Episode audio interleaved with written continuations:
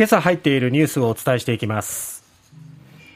政府は安倍元総理の国葬費用を公表総額は16億6000万円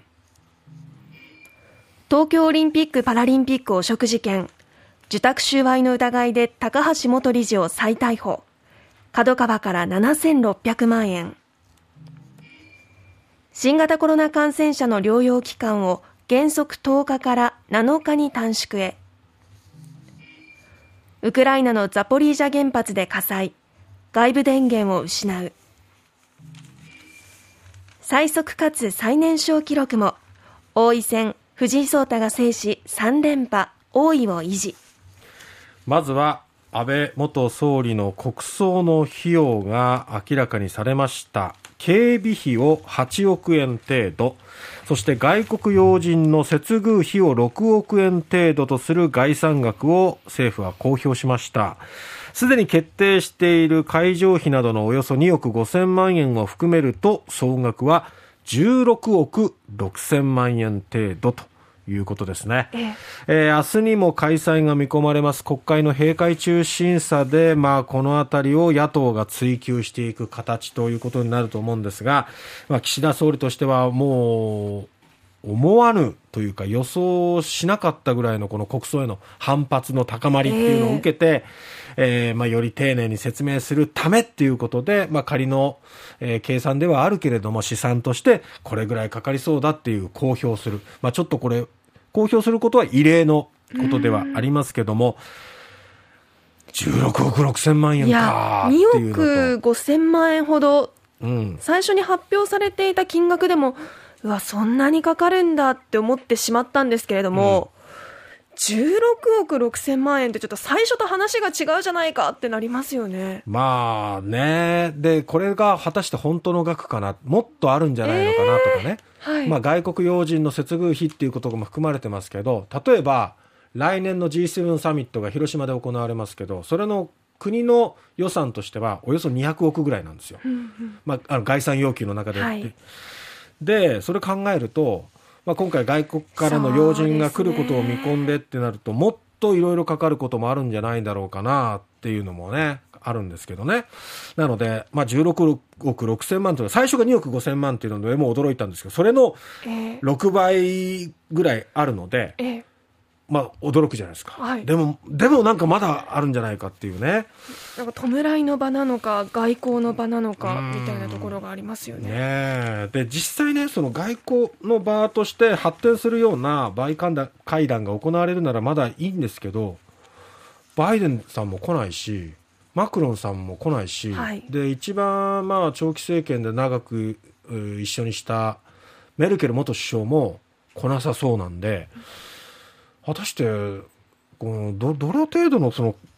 会談などがこう予定されるのか要人が来るのかっていうところもちょっと未定なんですね。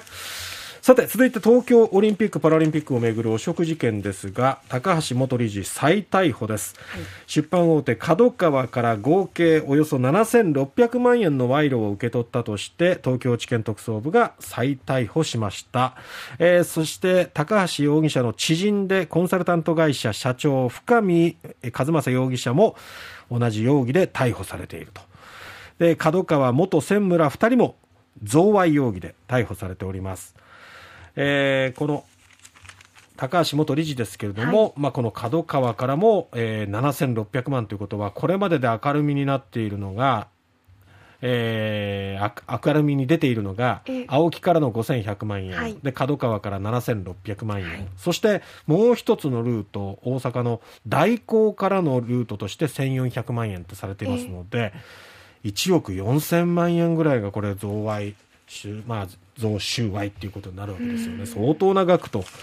いうことになります、まだ他にもあるのかどうかというところですが、で最初に明らかになりました、この青木の件ですけれども、これに関しては、まあ昨日がちょうど交留期限だったんですが、起訴と。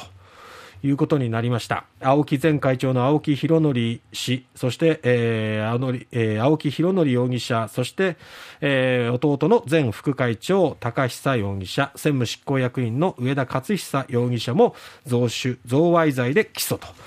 いうことで3人は事実関係を認めているということなんですね。はいで、えー、この特捜部はですね一連の捜査で青木側から高橋容疑者側に手渡されたオリンピック事業の依頼をまとめた要望書とか面会時の録音記録社内メールなど、まあ、証拠を入手しています。青木容疑者ら3人は逮捕直後にまあ否認してましたけどもその後の取り調べに対しては事実関係も認めております、はい一方、高橋容疑者は一貫して否認していますので、まあ、後半では、裁判では、こうした証拠の評価とか、あと供述の信用性が焦点ということになっていきます。さらに残る2つのルートについての捜査も、これから進展していくということですね。さて、えー、新型コロナウイルスの療養期間が短縮になりましたね。はい、10日から7日に。えー、そう、10日間だったのが7日間。そして無症状であれば、えー、検査で、まあ、陰性を確認すれば、これまでは7日間でしたけども、えー、5日間で解除できますよということですね。はいで、全数把握の簡略化については26日から全国で一律で導入すると。そしてオミクロン株対応の新ワクチンの接種を今月に開始ということで、10月から11月にかけては1日100万回超えへの接種加速に意欲を示しているということですね。はい、あと、症状が軽くなってから、まあ、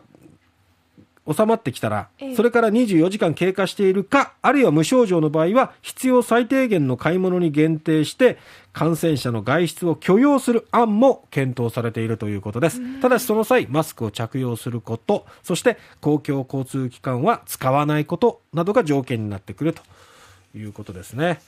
えー、コロナ対策についてもいろいろとまた大きく変わってきております。はいえー、ウクライナの原子力発電所ですけれども、